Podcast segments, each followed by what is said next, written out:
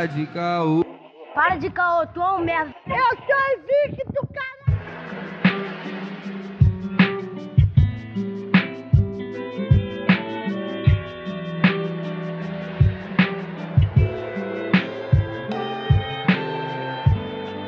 Queremos saber o que vão fazer com as novas. Salve, salve, queridos ouvintes do Calcast. Quem vos fala é o Lucas Angeletti, diretamente de São Gonçalo, do outro lado da ponte. Quem tá com a gente hoje? É, aqui é a Isabela, eu tô aqui pela primeira vez e eu sou uma mulher moradora da Zona Oeste de Campo Grande, do Rio de Janeiro, é estudante de medicina, feminista e em busca de justiça social. É assim que eu me apresento. Boa noite a todas, todos e todes. É, meu nome é Agatha, sou ex-moradora da Zona Oeste de Guaratiba, agora moro na Zona Norte, ocupando o espaço em Gente de Dentro. Sou uma mulher negra, lésbica e assistente social e educadora social, tentando aí sobreviver entre tantas questões sociais de pandemia e política. E é isso. É, vamos, vamos do básico, gente. Vamos do, base, vamos do basicão mesmo. O que é uma mulher, mulher lésbica? O que é ser uma mulher lésbica? Assim, para os nossos ouvintes, para mim mesmo, para os homens. Tenta deixar isso bem, bem claro pra gente. Porque tem gente que não sabe até hoje. Então, uma mulher lésbica é uma mulher que sente atração física e ou emocional por outras mulheres e somente outras mulheres, Uhum. diferente das mulheres bissexuais que podem sentir atração Uhum. física e ou sexual por homens e mulheres.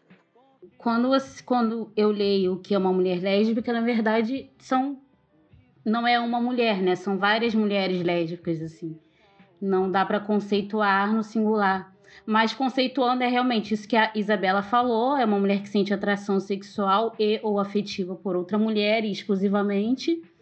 Mas também ser lésbica são outras coisas. É, uma das coisas que eu pontuo sempre que eu vou falar o que é ser mulher lésbica, que é ser uma mulher lésbica, ela pode ser uma mulher que é rejeitada pelas amigas heterossexuais por ser lésbica. Porque elas acham que em algum momento da vida a gente ou vai atacar elas é, como um homem ataca, porque a gente carrega também o estigma de predadoras sexuais, né?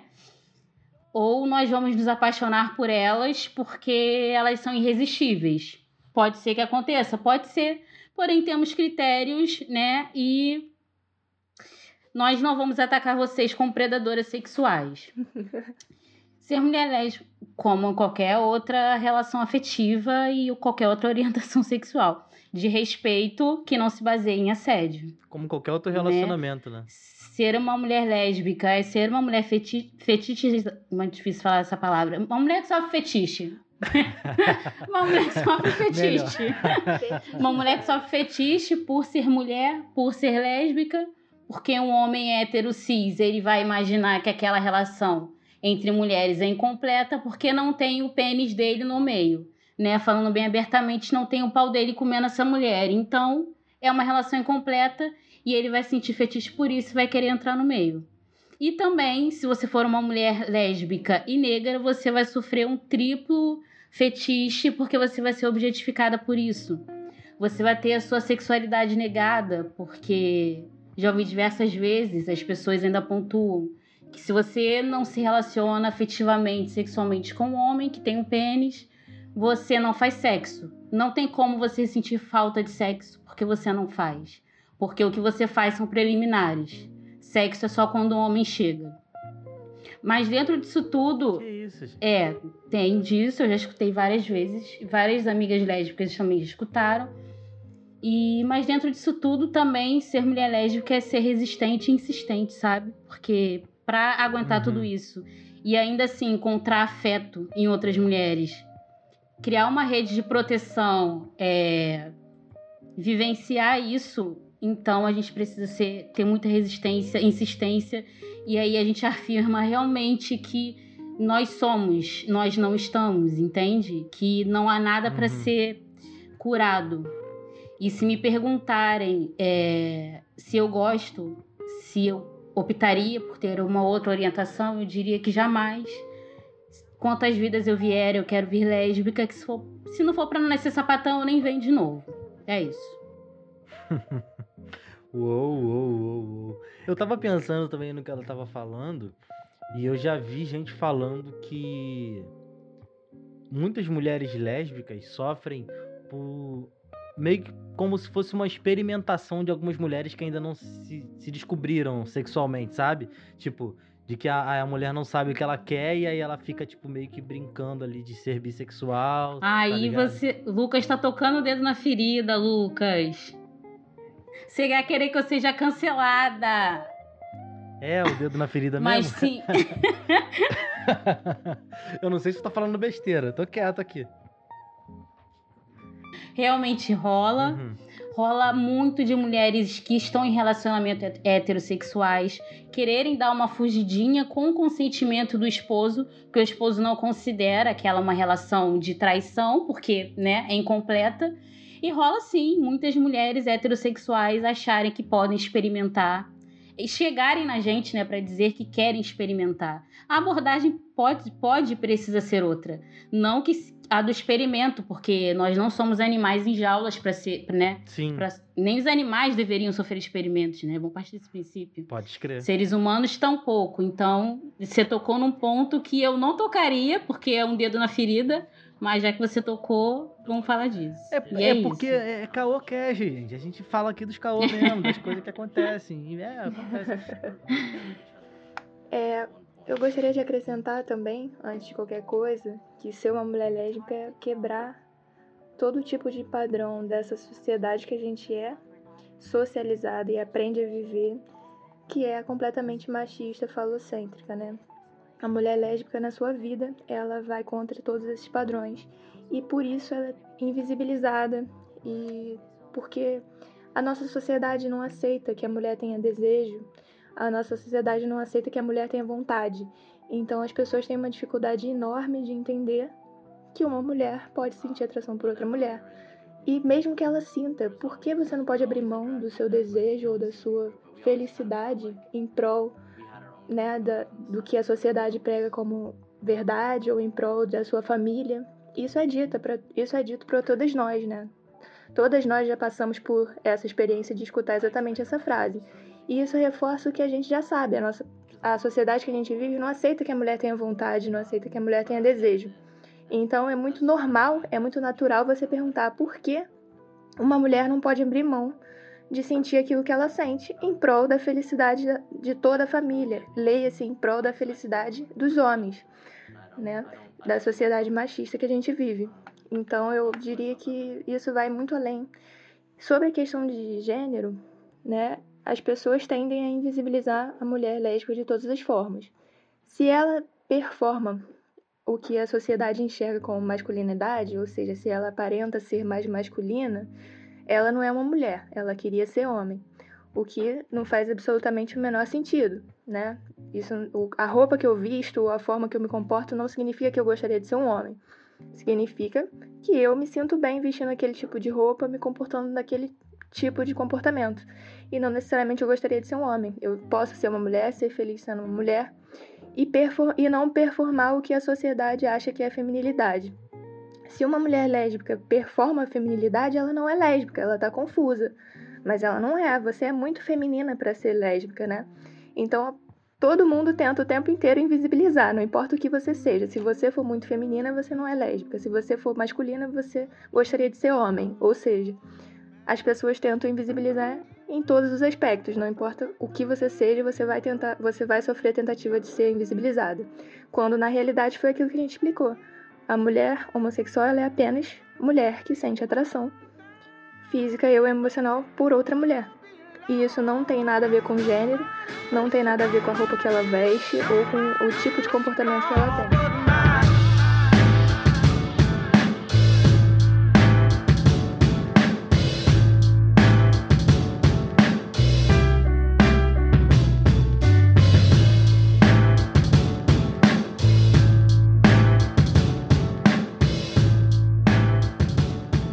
Cara, numa sobre o assunto e tudo mais, eu fiquei vendo os dados de algumas mulheres que.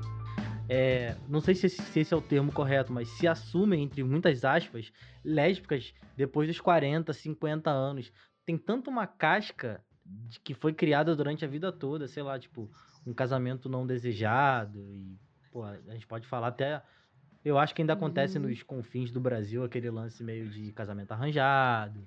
E aí chega um momento que você larga o foda-se, né? Porque a vida é uma só, né, cara? A vida é uma só e, porra, você ser o que você é independe do que as pessoas acham de você, né, cara?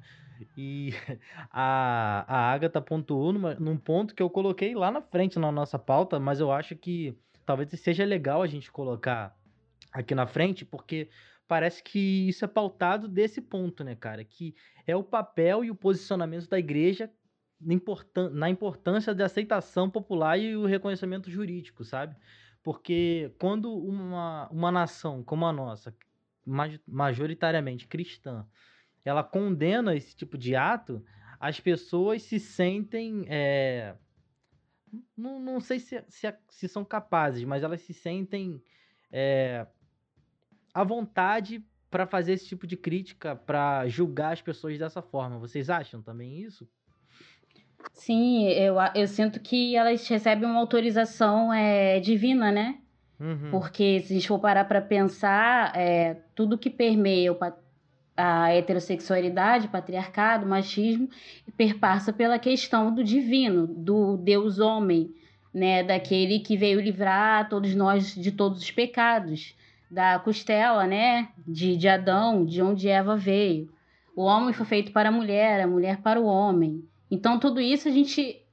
é, E você não precisa necessariamente ser da igreja ou cristão. Isso é um processo de construção social.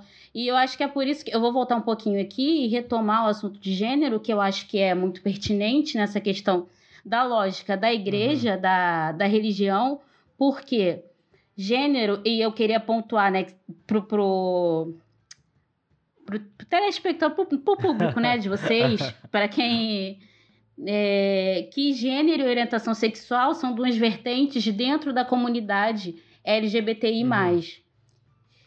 E gênero nada mais é, vários autores e autoras vão dizer que são processos determinados a partir de uma perspectiva biológica, de um binômio entre pênis e vagina. Então, a partir do seu pênis e a partir da sua vagina, vai ser- vão, vão ser criados normas para você seguir é, socialmente, lugares onde você será colocado no- no- territorialmente, né? Uhum. o pa- espaço público, espaço privado, tudo isso vai ser dado e entregue a você. Então, isso sai também, é de uma lógica é, religiosa. A- o, o Deus homem, ele, ele te dá, ele fala, você, mulher, precisa ser subserviente ao seu marido. Então, a vagina, ela é foi criada anatomicamente, como dizem que a vagina é um pênis invertido, é um pênis incompleto, né? Na história da sexualidade, a gente vai ver isso. Uhum. E aí, a partir dessa lógica, você cria os processos de gênero. E aí, quando a gente se fala em orientação sexual, que aí já é uma outra dimensão dentro da comunidade, que é quando você sente atração afetiva ou, né, ou uma coisa ou outra, não necessariamente você vai sentir afeto e atração sexual Uhum. por sujeitos, né? É, E uma dimensão ela não depende da outra, como bem a, a Isa pontuou. Né? Você. os- o papel de gênero que você cumpre não tem nada a ver com a orientação sexual que você tem. Uhum. Então, dentro da comunidade LGBTI, eu queria assim, pontuar muito, porque ainda é muito confuso na cabeça de muitas pessoas, que por mais que a gente fale, brinque muito, fale, ah, sai hétero, Uhum. é... né? essas coisas que a gente fala, assim. Mas dentro da comunidade LGBTI, há, he- há indivíduos heterossexuais também, né? Uhum. assim como há, pe- há pessoas trans que são homossexuais. E aí, esse momento eu também posso ser cancelada por um grupo de pessoas, mas eu não tô ligando muito. Quando eu vou dizer que dentro da comunidade pode existir uma mulher trans que é lésbica, ou um homem trans que é gay. Porque uma função não depende da outra. E isso não sou eu que tô falando. Isso é Jaqueline Gomes Jesus, que é doutora em psicologia, uma mulher trans negra que se debruça a estudar a história da sexualidade e se chega a esse consenso, porque gênero é um processo social a partir de uma determinação biológica e orientação sexual é algo que tá é, é, é intrínseco ao ser humano. Não dão pra gente, nós somos. O gênero não, o gênero dão pra gente. Então eu só queria voltar rapidinho só para poder pontuar essas questões, porque eu sei que ainda é, é muito polêmico e quando fala pode ser que as pessoas ainda sentem um pouquinho de, de nó, de confusão. Uhum. Né? Até quando a gente leva isso para academia, muita discussão. Mas eu acho que a gente precisa começar a quebrar tabu, é... porque a gente precisa, assim, partir da premissa de que todo indivíduo ele merece respeito, independente se você concorda com a forma de vida de, de, dele ou não, dele ou dela. E dentro da própria comunidade LGBT, há, há, pessoas que não respeitam mulheres trans que são lésbicas e homens trans que são gays. Então, assim, é, trazer essa reflexão para fora da comunidade LGBTI, porque dentro da comunidade a gente também não se entende ainda. Porque a gente ainda não entende que a gente precisa respeitar o outro na sua essência, no que ele é né? Não no que a gente acha, no que a gente leu em algum lugar e determinou como que é certo e o que é verdade. Então eu só queria pontuar isso, né? Desculpa se eu me, Não, me estendi, tranquilo. mas é que eu preciso que essa eu acho que essa pauta precisa muito ser discutida porque e aí, assim, vai. Cria-se todo um guarda-chuva dentro dessa, dessa questão de gênero, dentro do, da comunidade lésbica também de mulheres que não. Não gosto de falar performam, mas que não se adequam à feminilidade e que se adequam ao que é dito masculino, delas são esperados papéis de homens. E muitas mulheres que são lidas como femininas, né, esperam dessas mulheres que elas tenham atitude de homem.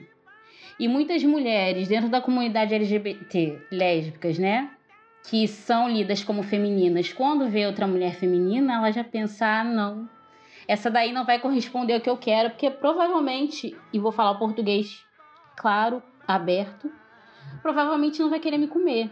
Porque ela é feminina, usa batom, usa decote. Então isso acontece muito. E aí eu acho que a gente precisa sair de uma caixa normativa porque e aí eu, eu, trago o que até hoje eu escuto dentro da comunidade e fora dela, quem é ativo e quem é o passivo, são reproduções de uma norma heterossexual, uhum né?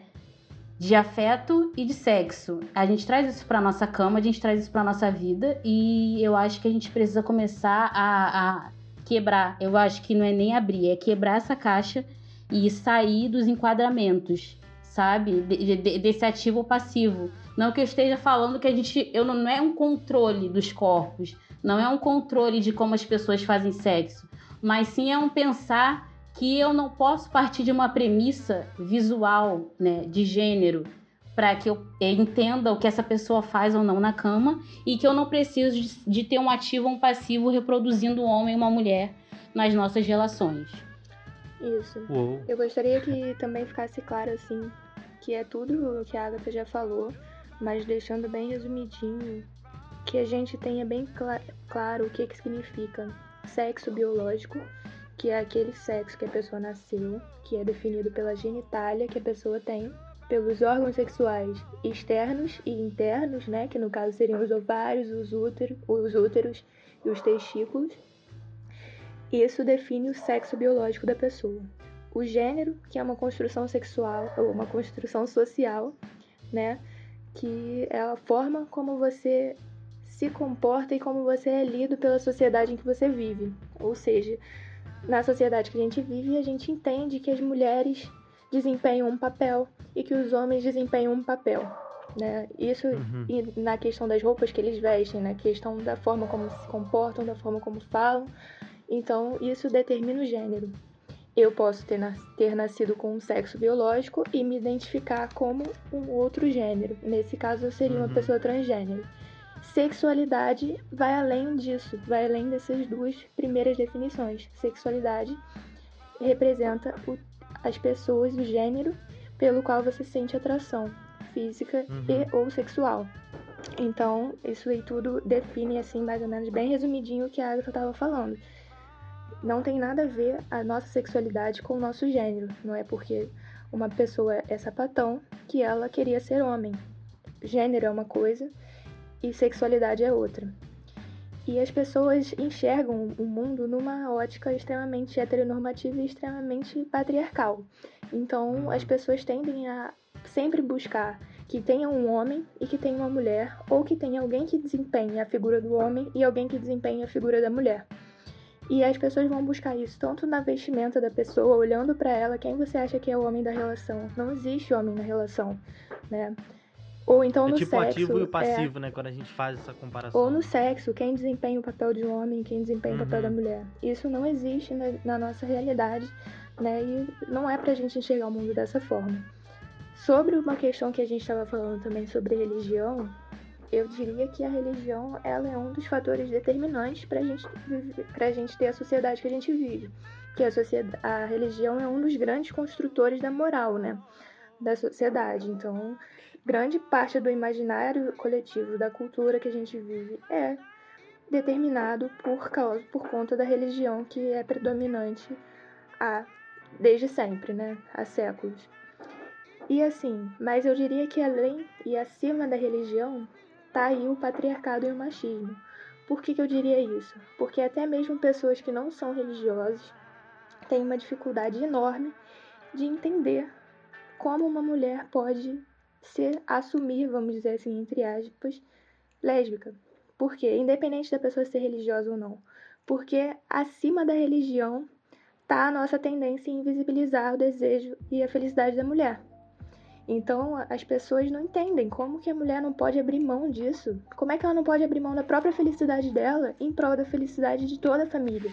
Porque a gente foi, Uhum. é nat- foi naturalizado e a gente foi socializado para entender que a mulher sempre se coloca em último lugar, que ela sempre coloca a felicidade do outro, principalmente quando esse outro é um homem, em detrimento da felicidade dela. Então, acima da, da questão religiosa está a questão do patriarcado.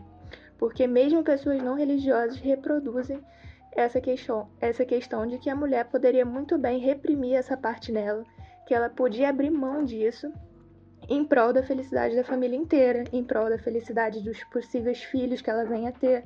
Então a, sociedade sempre enxerga a mulher como um ser que está ali para colocar a sua felicidade em último lugar, sempre está para servir a felicidade do bem comum, e esse bem comum é um bem comum masculino, e Uhum. uma e uma potencial mãe. A sociedade enxerga a mulher como uma mãe em potencial. Então você pode não ter filhos e não ter a menor vontade de ter filho, mas a sociedade te enxerga como uma, uma futura mãe, uma potencial mãe.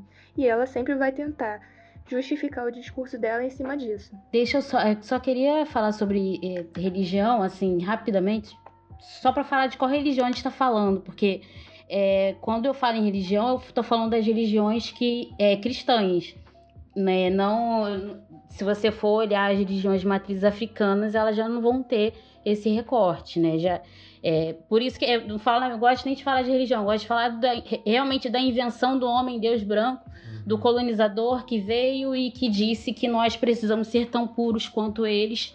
No caso, pureza no sentido máximo da palavra, hétero, branco, é, europeu. É, tô falando desse Deus colonizador, desse Deus, desse Deus inventado, sabe? Desse Deus, Deus pensado.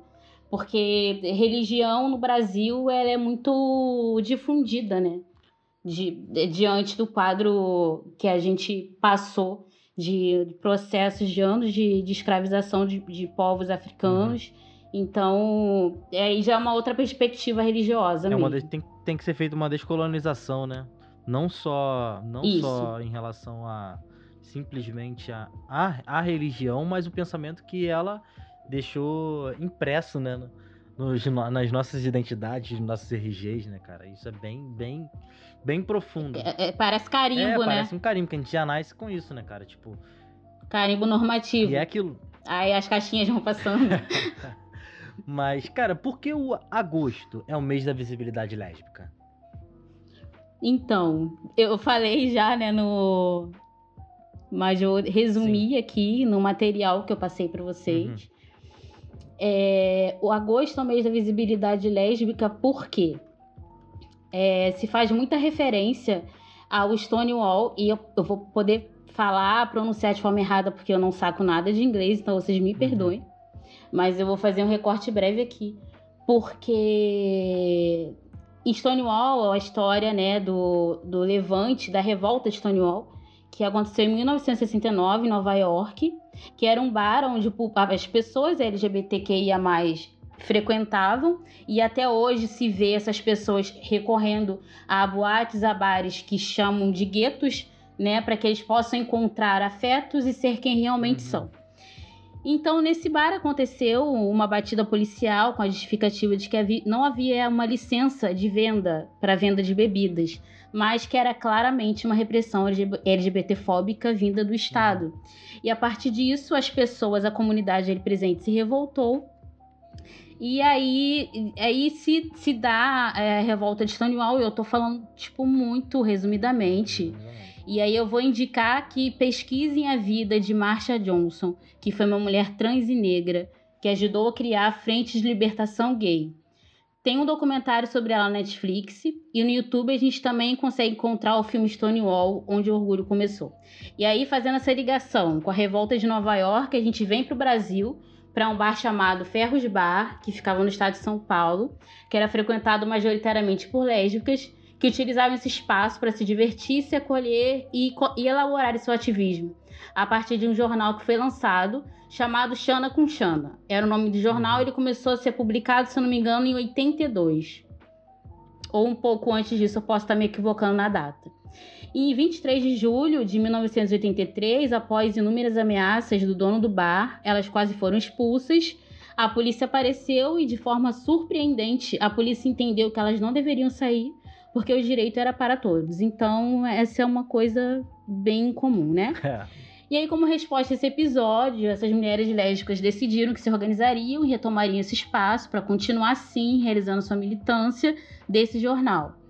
E aí tem uma ativista lésbica, Miriam Martins, né, que ela conta que eram as mulheres homossexuais que sustentavam esse bar. Uhum. Então elas partiram dessa premissa e invadiram o bar no dia 19 de agosto, é, que elas foram proibidas de entrar porque elas circulavam com esse jornal e esse jornal tinha como intuito falar da homossexualidade feminina sem nenhum tabu.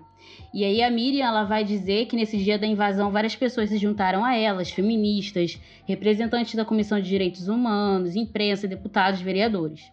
E aí ela apontou que foi a primeira vez que as lésbicas foram retratadas na imprensa não por matarem outras mulheres lésbicas e nem por matar o marido de outras mulheres lésbicas, né?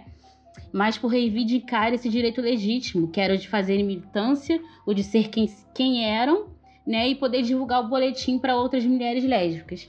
E aí, diante disso, o dono do bar se comprometeu, perante elas e a imprensa, a não impedir mais que essas mulheres frequentassem o bar.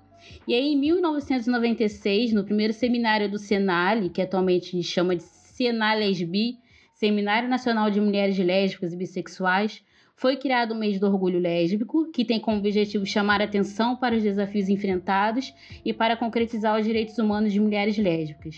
Além de homenagear uma grande ativista e percussora do Levante do Ferros Bar, Roseli Ruth.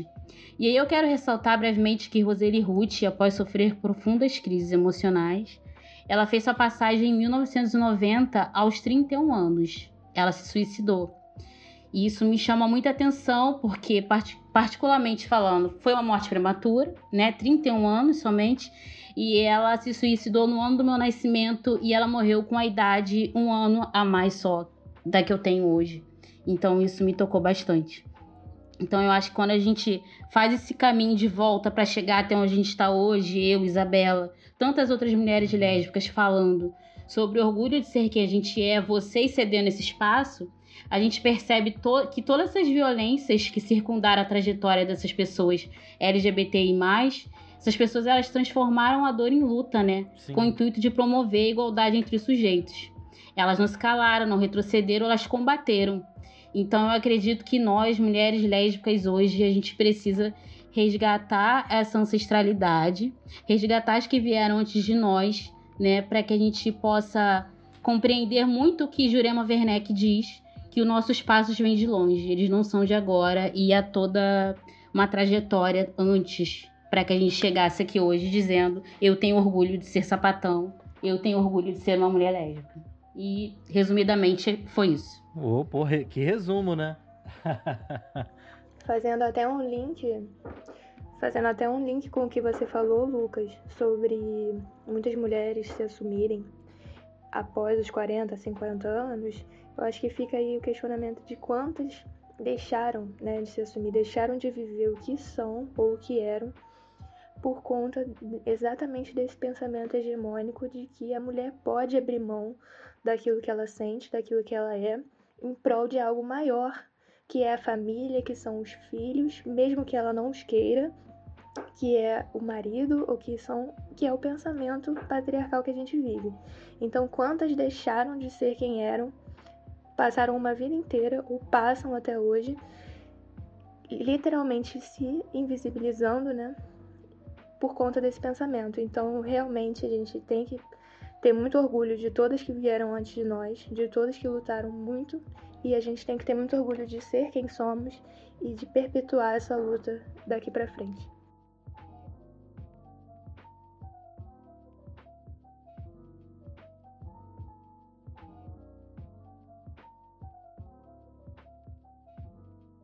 Cara, eu tô ouvindo vocês falarem aqui e são papos que eu troco com a Inga, com meus amigos e tudo mais.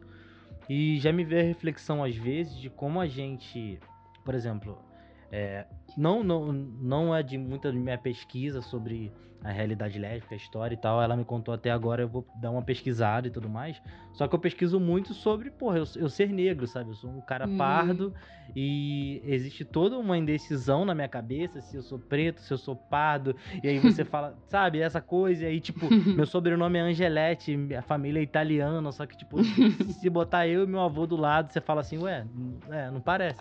Sabe? Então, são todas essas coisas. E eu fico me perguntando como que existem. Eu já vi de pessoas que, porra, lutam no movimento negro e tudo mais, sendo preconceituosas com gays e lésbicas, sabe?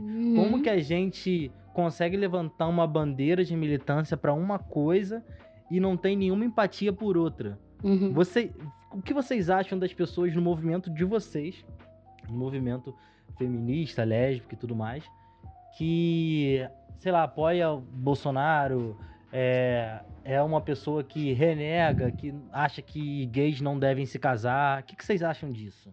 Então, Lucas, eu posso te dizer que a minha luta não é só lésbica, é Uhum.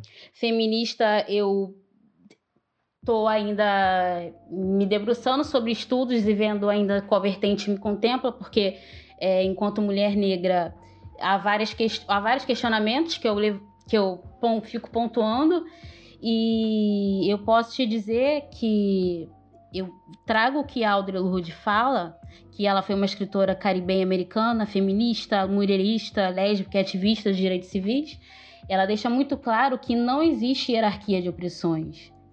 Ela pontua que ela não pode escolher por qual luta ela vai atravessar, qual é a luta que ela vai escolher, né, para ela. Dentro da comunidade negra, ela é, ela é lésbica, dentro da comunidade lésbica, ela é negra. Uhum. Então, nesses dois espaços, ela vai sobre- sofrer uma dupla opressão. Por quê? É, existe o racismo, mas existe a lesbofobia, a homofobia, a transfobia. E aí são questões, você até pontuou, né? A gente acha que gays e lésbicas enfrentam os mesmos dilemas. E aí eu coloquei aqui que não, mas por uma ótica que você acabou de falar agora, Lucas. Você se- ainda não se entende se é pardo, se é negro, eu também tô nessa, tá? Eu agora só preencho os formulários com parda. Não, é, eu, eu, eu, na minha cabeça eu entendi que, pô, cara, eu sou preto, mas às vezes eu fico até sem graça, tá ligado?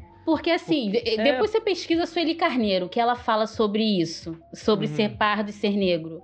Uhum. Vai te ajudar bastante. Eu acho que tira essa culpa um pouco da gente dizer que é pardo. Porque a gente ajudou a construir o censo no Brasil sobre a maioria não ser branca. Os pardos ajudaram a construir. Então, vale pesquisar Sueli Carneiro falando sobre a questão do colorismo.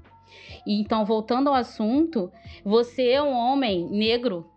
Então, eu acho que absolutamente não. Gays e lésbicas não enfrentam os mesmos dilemas, mas é porque ser humanos diversos não enfrentam os mesmos dilemas, porque são vários atravessamentos nas formas que os indivíduos vão ser submetidos, né? E são várias violências e como você performa. é. E aí eu pontuo muito que eu acho que um homem gay cis branco pode oprimir uma mulher hétero negra como uma mulher lésbica branca pode ser racista com uma bicha preta da favela afeminada. Uhum. Eu, Agatha, sou uma mulher negra lésbica, é, macumbeira, mas que tem um, um certo. Não gosto de chamar de privilégio, porque eu acho que é um direito humano básico a sobrevivência digna. Mas que eu tenho um emprego, eu tenho uma casa e eu não sou moradora de favela, não tenho um fuzil, um cano de fuzil atravessado na minha testa. Uhum. Então eu acho que eu tô numa. Há, há situações em que eu estou melhor que outras pessoas que são heterossexuais que estão na favela nesse momento sem água para lavar a mão para se prevenir da Covid. Então eu acho que a, é, a transversalidade das opressões, a interseccionalidade, isso tudo, é, eu acho que é, é a chave de virada para que a gente. Eu acho que a gente perde muito tempo e muita energia tentando saber quem sofre mais. Quando eu acho que não há quem sofre mais. Há múltiplas formas de expressões das violências de diversos corpos, dentro de cada subjetividade, dentro de cada vivência. Então, o que eu penso de, da comunidade LGBTI sobre Bolsonaro, que apoia Bolsonaro, eu falo brincando, eu acho que eles não pensam. Não é possível. Mas, e aí você para para pensar que, na verdade, você pode ser um sujeito LGBT sem nenhuma consciência de classe sem nenhuma consciência da classe Sim. que você pertence, da sua história. E mesmo que você conheça a sua história, você quer negar ela, porque você não quer ser aquele sujeito marginalizado. Assim como há várias pessoas negras e negros que não aceitam que são. Porque não querem ser essas pessoas que sofrem tanto racismo. Elas querem estar no topo, mesmo que elas estejam à margem. Então, assim, essas pessoas que caminham com Bolsonaro, na, so, dentro do que eu acredito, do que eu estudo, do que eu pesquiso, para mim elas elas negam que elas são parte de uma minoria, minoria minorias de direitos sociais, né? Porque nós somos maioria, minorias de direitos sociais e que não têm acesso a vários espaços. Então elas preferem colar com quem vai dar espaço para elas, tá ligado? Mas eles não são nem de longe pessoas com quem eu sentaria para conversar. Eu, Agatha, não faria isso. Para mim, se deu a mão a quem quer me matar, eu não vou dar a mão de volta. Para mim, isso é uma equação que eu resolvi já, que para mim foi bem simples. Eu dou a mão a uma mulher heterossexual branca, mas eu não dou a mão a um homem negro gay que tá do lado do Bolsonaro. Para mim, a minha equação diante disso tudo, diante desse cenário é essa. Pode crer, cara. Eu acho que. É, porque vai muito do seu, do seu, do seu discurso mesmo, né, cara? Porque quando a gente fala sobre sexualidade e tudo mais, o princípio da parada não é, não é o sexo, não é o gênero, né, cara? É, é muito clichê, mas me parece muito claro. Tipo, é, é, o amor mesmo, cara. A relação entre as pessoas, a empatia entre as pessoas. Então, as pessoas, se você, você pode ser, porra, o negro, porra, super ativista, mas se você, porra, dá o um tapa na cara de uma mulher, sacou? Pra mim você é um merda. É tá ligado? isso. É, tipo, foda-se. É, é, é real, cara. É real. observar as coisas de forma individual. É porque a gente tem muita preguiça. A gente quer juntar tudo numa caixa e, e dali analisar. Quando não é. As coisas. A, a, a complexidade humana, ela é. É por isso que ciências humanas é algo tão complexo, né? E, e, e aí as pessoas estudam questões que parece que é bobagem. O que a gente está falando aqui hoje parece que já está batido, mas não tá, sabe? São questões que ainda não É, não se na- na esgotaram. nossa- nas nossas bolhas parece que tá batido. Mas É se você isso. for ao mercado e trocar essa ideia com alguém, tipo, a pessoa às vezes nunca ouviu falar sobre, né, cara? Isso é muito É complicado. isso. E eu vou puxar a Isabela já e vou perguntar pra ela, cara, é fácil ser lésbica no Brasil ou cansa? Cansa muito. E assim, não acho que seja só no Brasil, mas em qualquer lugar do mundo, né?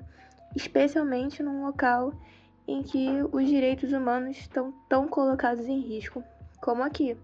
Porque eu acho que a questão de preconceito existe em qualquer lugar do mundo. Mas a naturalização de você desrespeitar os direitos humanos vai muito de um país que tem a impunidade que o Brasil tem, que tá com, na hegemonia no poder um grupo que legitimiza tudo isso, todo, todo esse preconceito, toda essa violência, toda essa agressão.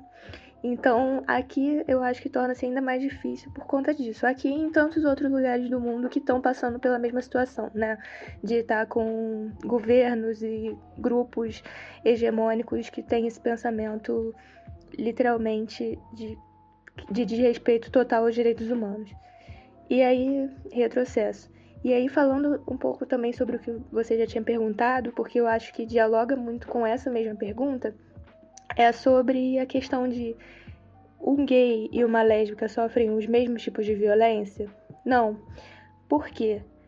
Porque, na realidade, violência é violência. Eu não tô querendo aqui relativizar qual é pior e qual é melhor, porque nenhuma violência é melhor do que a outra, especialmente para a pessoa que a sofre.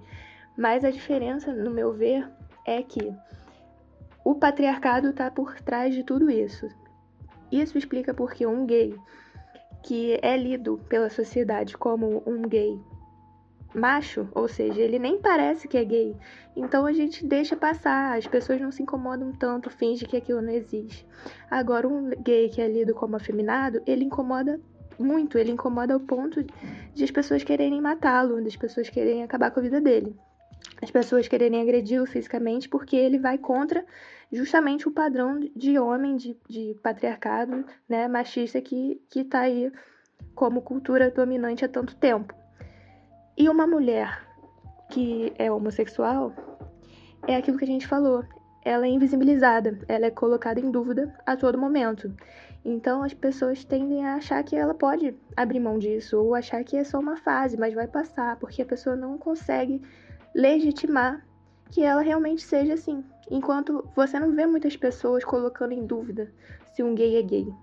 Você vê, é isso que eu falei. Se ele é um gay que é lido como masculino, as pessoas ignoram a sexualidade dele e ele passa batido minimamente. Ele vai sofrer muito preconceito, ele tem muito risco de sofrer agressão, principalmente se ele for visto, né, com outro homem, demonstrando afeto em público. Mas vamos dizer assim, se um cara trabalha comigo, é gay, eu não vejo ele tendo relacionamento com outro homem. Eu finjo que isso não existe e passa batido, minimamente. Agora, se ele é lido como afeminado, ele vai sofrer todo tipo de violência, independente dele estar ali demonstrando a sexualidade dele, né, o afeto dele ou não. Só por ele existir, ele vai estar causando um incômodo tremendo, mas você não vê as pessoas colocando em dúvida se ele é aquilo ou não, ou as pessoas invisibilizando e falando: para de ser gay, você não, você não é isso. Você pode abrir mão de ser gay. Isso é muito mais presente quando a gente fala das mulheres, porque as pessoas têm uma dificuldade enorme de aceitar as escolhas das mulheres, aceitar as vontades das mulheres, aceitar a felicidade da mulher, que a mulher coloque a sua felicidade em primeiro lugar. Então as mulheres são invisibilizadas elas são colocadas em dúvida e essa invisibilização ela vai dar margem para vários tipos de violência, para o que a gente chama de estupro corretivo, porque você não é lésbica e eu vou te provar isso. Então isso existe, estupro corretivo. As pessoas tentam, inclusive estuprando uma mulher, provar para ela mesma que ela não é lésbica. Ou então violência física ou até mesmo assassinatos que a gente vê aí. Tem notícias todos os dias, basta saber onde procurar, porque não interessa também a mídia divulgar esses casos, mas se você procurar, você vê que todos os dias tem casos de agressão física, de assassinato, de tudo isso, porque essa invisibilização abre margem para as pessoas cometerem todo tipo de violência. Principalmente num país como o Brasil, que legitima esse tipo de atitude, esse tipo de comportamento completamente retrógrado, completamente violento, criminoso, mas que como é criminoso, atendendo ao que, que quem está no poder, né, hegemônico, acha que é o certo, é um criminoso que fica legitimado. Cara, isso é muito pesado. Tô pensando aqui em como que as pessoas conseguem lidar com isso, sabe? Tipo, é, é muito difícil para mim até perguntar e até tentar imaginar essa situação por vocês, sabe? Porque é um peso muito forte, cara. E eu, você me falando, eu lembrei muito do caso daquela apresentadora, acho que a apresentadora agora, a Fernanda Gentil, né? Que ela foi muito atacada quando ela se assumiu, entre muitas aspas, lésbica e um relacionamento com uma mulher por ela ter abandonado, entre muitas aspas, o, o casamento dela e principalmente o filho Uhum. dela, como se ela deixasse de ser mãe por, porque ela é lésbica, sabe? Uhum. Isso, isso é um absurdo na minha cabeça, sabe? É, é foda. E, e, tipo. Enquanto as pessoas duvidaram, né? Tentaram dizer que não era isso, que ela não sabe o que ela mesma sente. Ela tá confusa, é uma fase, ela tá querendo Sim. aparecer, você escuta de tudo. É como você falou, né, cara? Eu, vi, eu vejo uma série. Ia ser até o meu caô da semana, que no finalzinho te dá uma dica, mas só entrando nesse disclaimer. Eu vejo uma série que eu acho que vocês já devem ter visto ou ouvido falar, que é The Handmaid's Tale. Que, que fala, eu acho que é exatamente disso. Como que a mulher, ela. Em determinadas sociedades, isso acontece em várias partes do mundo. O Brasil, é, em alguns pontos, chega a ser, entre muitas aspas, melhor que a mulher, basicamente, ela serve como uma parteira, né, cara? Pra trazer ao mundo é, um homem, né, cara? E a gente vê até histórias de- da antiguidade e tudo mais que, de mulheres que, tipo, eram assassinadas é, ao nascer, tá ligado? Tipo, porque não eram homens. E, é foda isso, né, cara? É, Lucas, eu acho que quando a gente. Eu também preciso falar, porque quando a gente fala em mulher, né? A gente tá falando em mulheres, aí você falou da Fernanda Gentili, e eu acho que ela contribuiu A gente- muito. Ela, a Daniela Mercury também, quando, quando né, tornou público o casamento dela com outra mulher. Mas aí eu Uhum. acho que a gente precisa olhar muito da perspectiva de qual mulher a gente tá falando, sabe? Quando a gente fala que uma mulher, ela foi dotada de.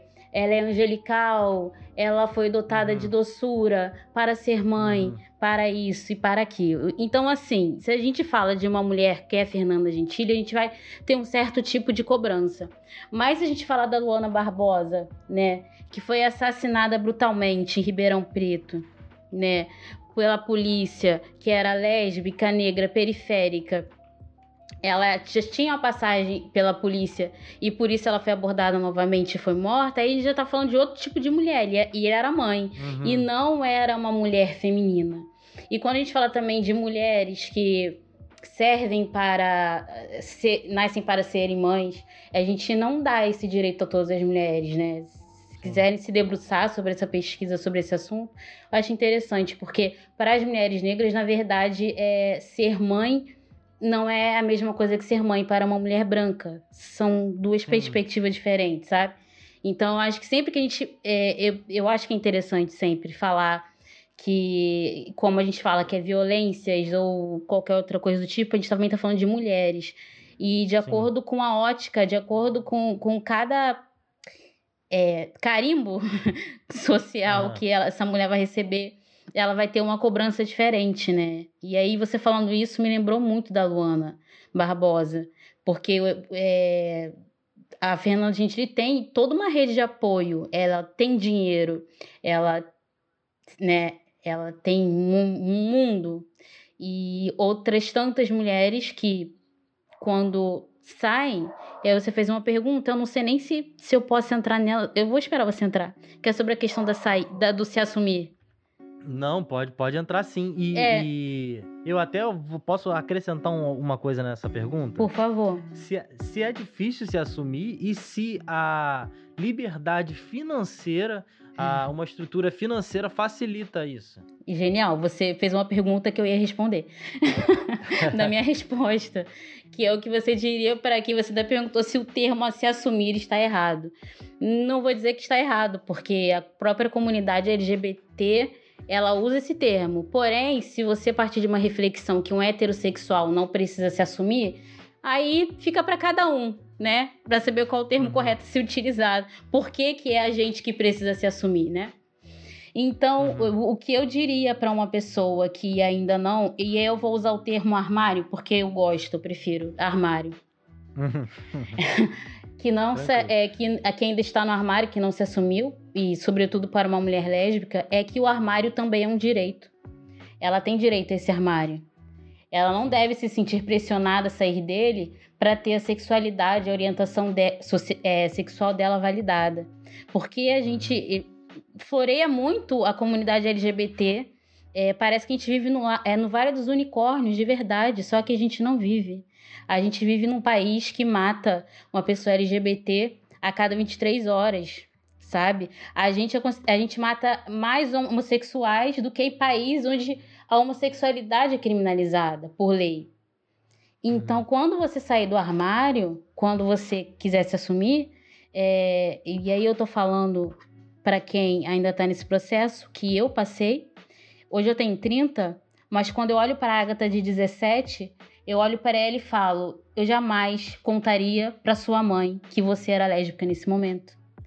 Porque isso me evitaria muitas violências que eu carrego até hoje, que são traumas que você precisa tratar e que atravessam sua vida, atravessam suas relações. É, violência psicológica é uma família que eu até então pensei, né? Você perguntou se é, se é fácil, né? Esse processo aí do armário. Depende, mas na maioria não é. Particularmente falando, para mim foi um processo de onde a minha família é, acolhia os meus amigos homossexuais, então eu imaginava, bom, se acolhem os de fora, vão acolher a de dentro. Só que não.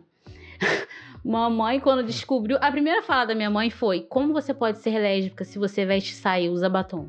Veja bem. Oi? E aí, é. pra você ver como essa, a questão do gênero ela é enraizada, né? Sim, sim. E aí ela tentou se matar. Minha família colocou a culpa em mim, falou que se algo acontecesse. E eu tô expondo a minha história porque hoje ela tá sanada, tá? Porque hoje eu tenho uma, uma relação com a minha família que é. Elas, é- a minha família, na verdade, se intromete nas minhas relações. E aí é um outro debate, né? De família fofoqueira. Mas eu precisei passar por muitos processos, sabe? Então, Sim. foi uma família que me acusou, que falou se minha mãe morrer, a culpa é sua. Se acontecer isso, a culpa é sua. E a Isabela fala muito nessa questão, né? Da mulher ter que abrir mão de quem ela é pelo bem do outro. E isso aconteceu comigo. E acontece com tantas outras mulheres lésbicas que abrem mão de ser quem é pelo bem do outro. Eu, por um período de tempo da minha vida, abri mão de ser quem eu era. Passei pelo estupro corretivo, literalmente falando. É, Tentei, não obtive sucesso, pois estou aqui, né? Porque não há nada para ser curado. Pelo contrário, adquiri traumas que eu poderia ter evitado. Primeiro, se a sociedade não fosse heteronormativa. Segundo, se eu não tivesse saído do armário aos 17 anos. Sim, a questão financeira pesa demais. Coloca na balança sapatão de qualquer idade, independente. Coloca numa balança se no momento, se você tiver com muita ânsia de se assumir, vale a pena você encarar talvez uma violência física, um estupro, é, vale a pena encarar fome, vale a pena encarar viver em situação de rua, é, vale a pena violências psicológicas, ou se dá para esperar um pouquinho, sabe? Vou esperar que eu me estabilizar um pouquinho, vou terminar o meu ensino médio, vou encontrar um emprego e aí eu vou calçando, me calçando, me calçando e aí eu vou conseguindo ter essa emancipação.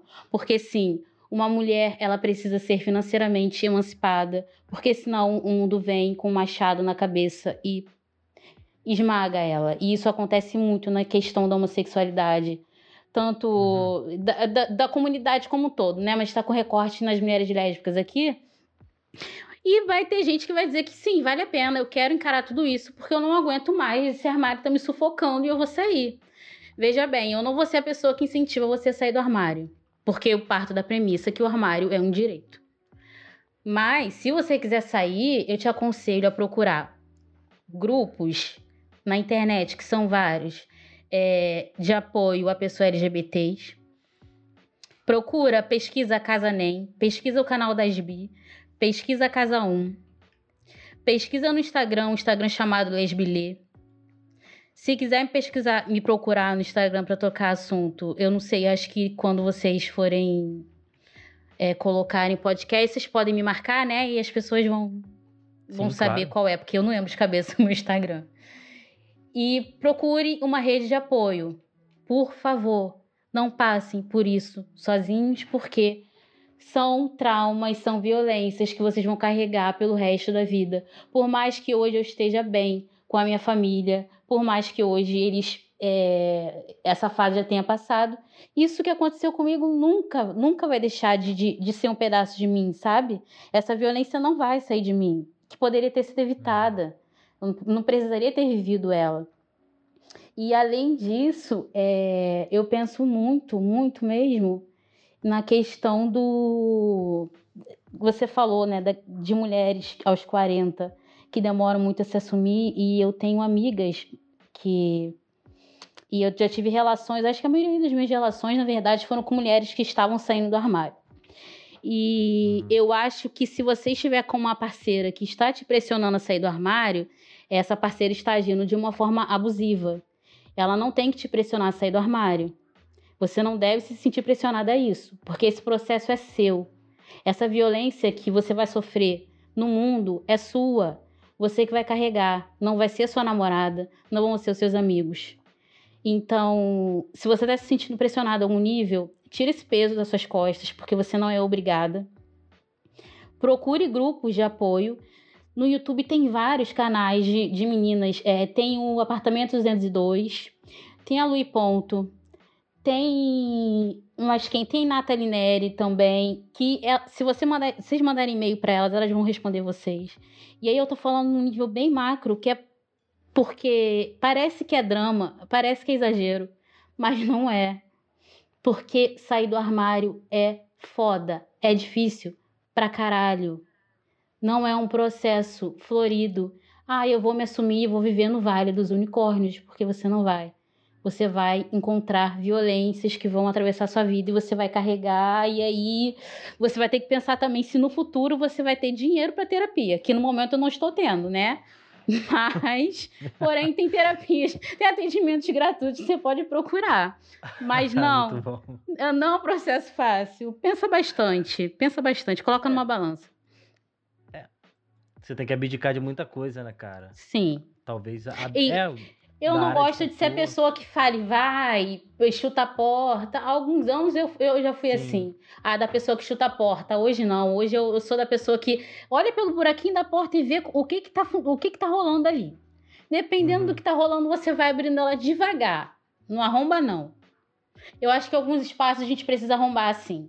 Né? E aí a gente tá falando de nível de, de governo, de, de espaços de trabalho, de academia. Mas aí eu tô falando da sua rede primária, da sua família, de, de quem talvez você dependa financeiramente. Aí é uma outra história. Fala comigo, Isabela. É, na realidade, eu concordo, né, 100% com a Agatha, de que o armário é um direito e o momento de sair dele é seu, né, é uma escolha 100% sua. É extremamente injusto e abusivo quando alguém tenta, tenta te fazer sair, né? Então, eu falo isso por minha experiência própria, porque eu fui tirada à força porque pessoas externas contaram para meus pais. Então eu me vi obrigada. E isso me gerou, assim como a Agatha, diversos traumas que teriam sido evitados se eu tivesse feito isso no momento que eu estivesse preparada para isso. Então eu aconselho todo mundo a se preparar e fazer isso no momento que se sentir preparada, no momento que se sentir segura, porque no mundo que a gente vive, na sociedade que a gente vive, a gente sabe que a pessoa vai passar por um turbilhão, a pessoa vai passar por diversos tipos de violência, a pessoa vai passar por isso. Então a pessoa tem que estar preparada, a pessoa tem que estar se sentindo segura para conseguir passar por esse monte de coisa que vai vir pela frente.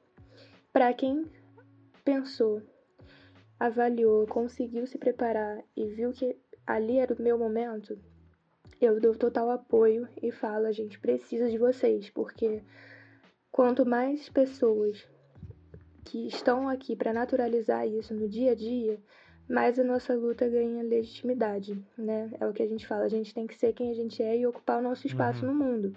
Tem que se tornar, se tornar natural. A gente vê professoras que são homossexuais, professores é, médicos, médicas, advogadas, advogados, e as pessoas têm que agir e tratar isso com naturalidade. Então, quanto mais de nós conseguirmos passar por esse processo e conseguirmos ser quem somos no local onde a gente ocupa, mais a gente vai estar contribuindo para legitimar quem nós somos, para sair desse, desse processo de invisibilização que colocam sobre a gente, né, para representar quem a gente é nos lugares que a gente ocupa.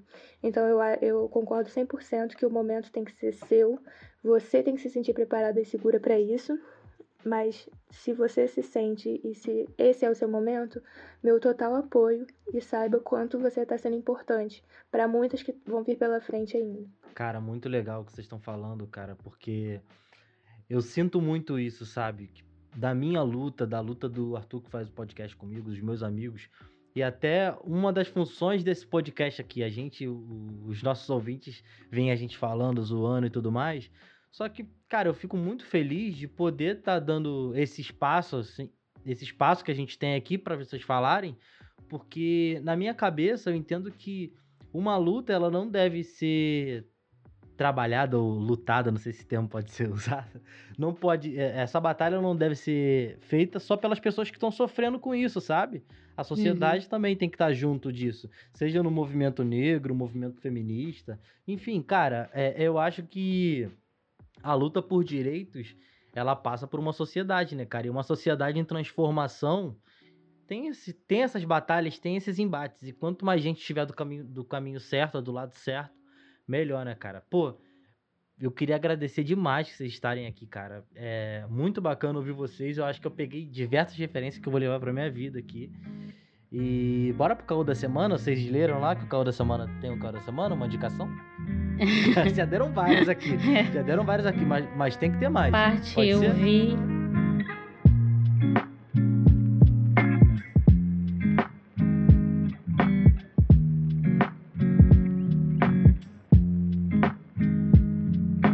Gente, o meu caô da semana, dessa semana, eu já falei no episódio.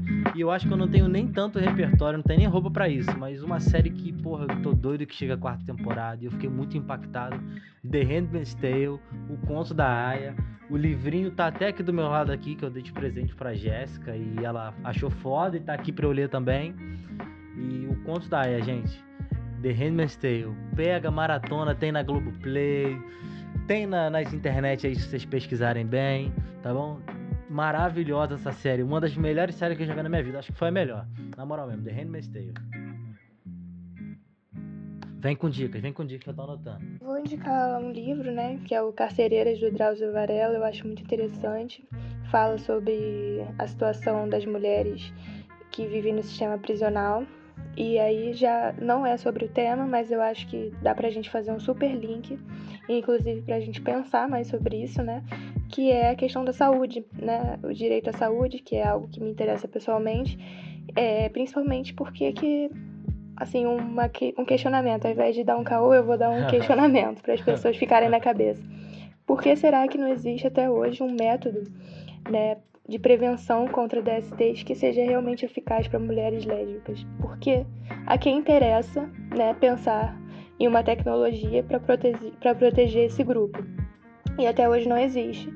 Não é porque as mulheres não estão expostas a pegar infecções sexualmente transmissíveis, porque estão, estamos, mas não existe nenhum método que seja eficaz e que proteja de fato a gente. Então, vamos parar para pensar por que, que não existe até hoje, a quem interessaria pensar sobre isso, a quem interessaria investir nisso, né? Porque saúde deveria ser o direito de todos, não é.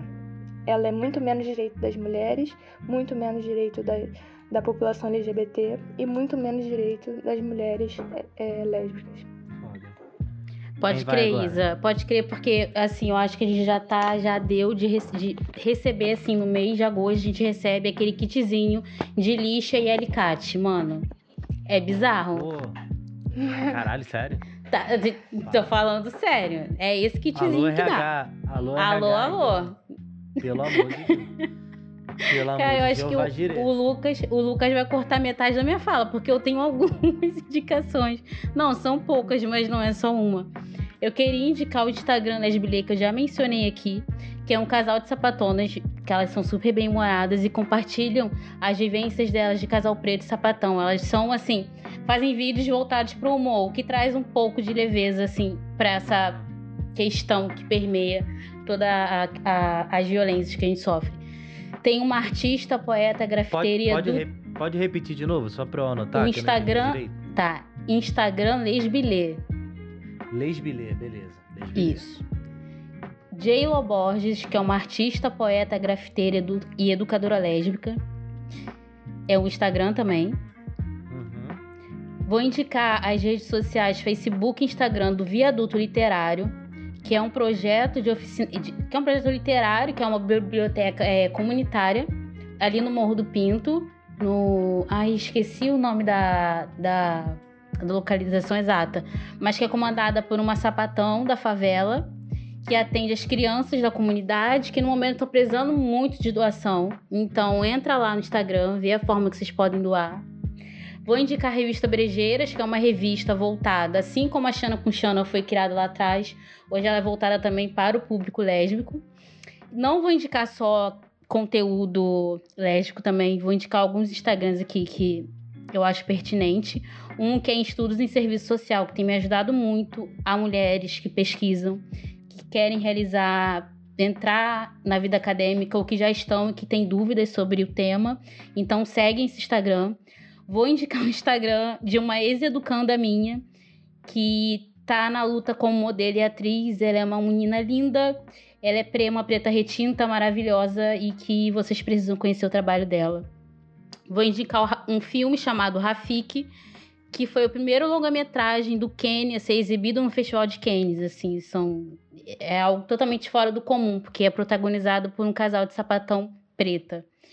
E um filme chamado Margarita de Canudinho, que é uma jovem com paralisia cerebral que vive, é, se utiliza da cadeira de rodas, né, para se locomover, se apaixona por uma mulher, mas é rejeitada, e aí é história, é filme. Então são esses poucos. Pouca coisa, né, menina? Pouca né? coisa. A gente consegue anotar tudo aqui, tá tudo anotado.